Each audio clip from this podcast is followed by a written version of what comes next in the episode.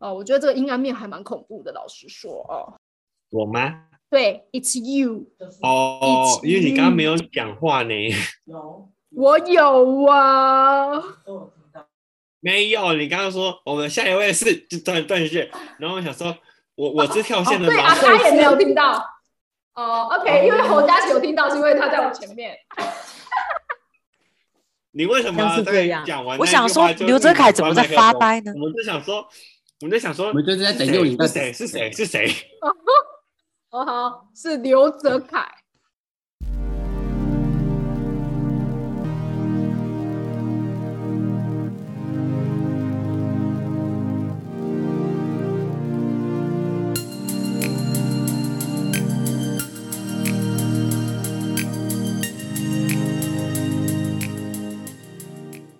好，各位晚安哦！我们要开始来到了情绪 情绪阴影这本书。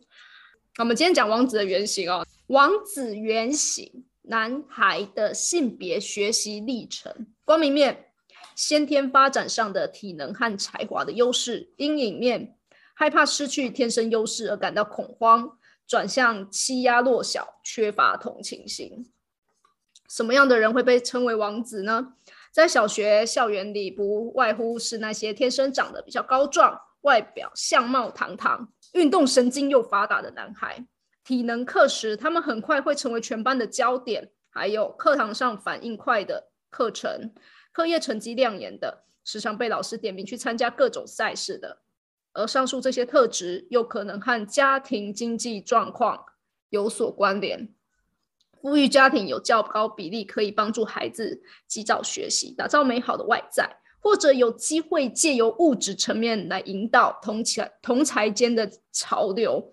在每个孩子的群体中，也存在着一个隐藏的权力顶峰，那里有令人羡慕、赞叹的美好的一切。王子原型象征那些在童年时期令我们感受到嫉妒、羡慕的人生境遇和特质。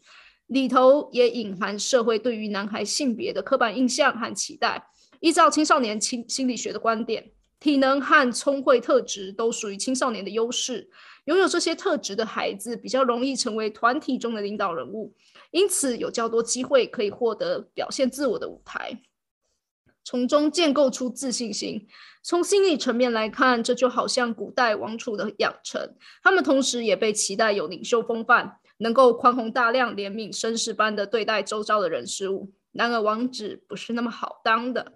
天生的优势，同时也造成他人对我们的过度期待，认为你应该要表现出一副你应该表现的模样。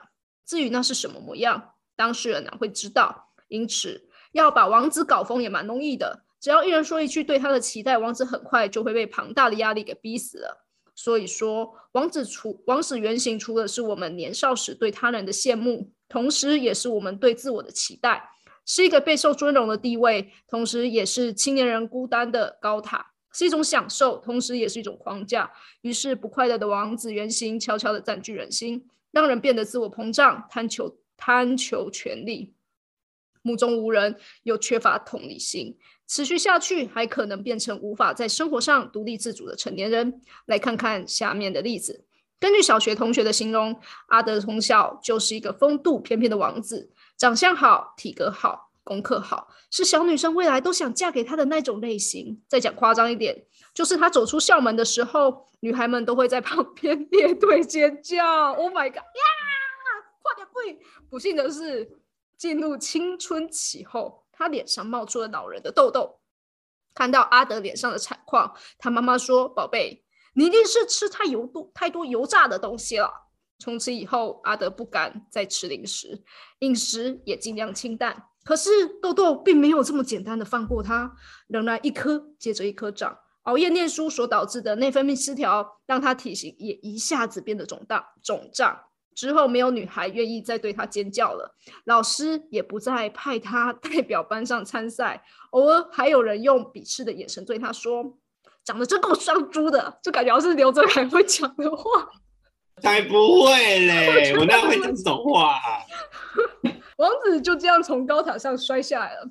事情演变至此，身为贵妇的阿德妈妈又说了：“不要管那些人，你跟他们完全不一样。”于是面对王子的原原型阴影会怎么做呢？想一想，小时了了，大未必佳这句话在你身上是否也能适用？哪些曾经你以为存在自己身上的光环，现在已经消失了？失去那些曾经拥有的东西，你的感受如何？如果从此刻起，你可以再次寻找属于自己的光环，有什么是你后天能够掌握和创造的？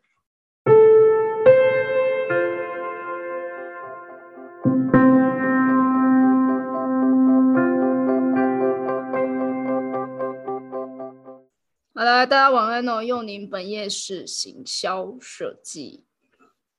我今天非常喜欢的地方呢，我觉得是那个王子的那个那个显象，哎，就是好的那个好的形象，然后最后他只能去欺负弱小吧，就是欺负那一块。这个好像是现在现在的人很容易发生的事情，就是因为现在压力很大嘛，然后你你你可能很多时候别人你没有办法去讲，好好讲出你的压力。然后它会慢慢的变直，到最后你根本发现你不能讲，因为你怕被谴责，或者说你已经知道对方可能拿不到你你想要的答案，所以你只好去到别的地方做一个抒发的出口。那那个选择可能是错的，但是它也是一种选择。所以我看到那个王子的最后，他有讲嘛，他说王子应该成就出什么样貌，可能性很多，并且是可以自己选择的。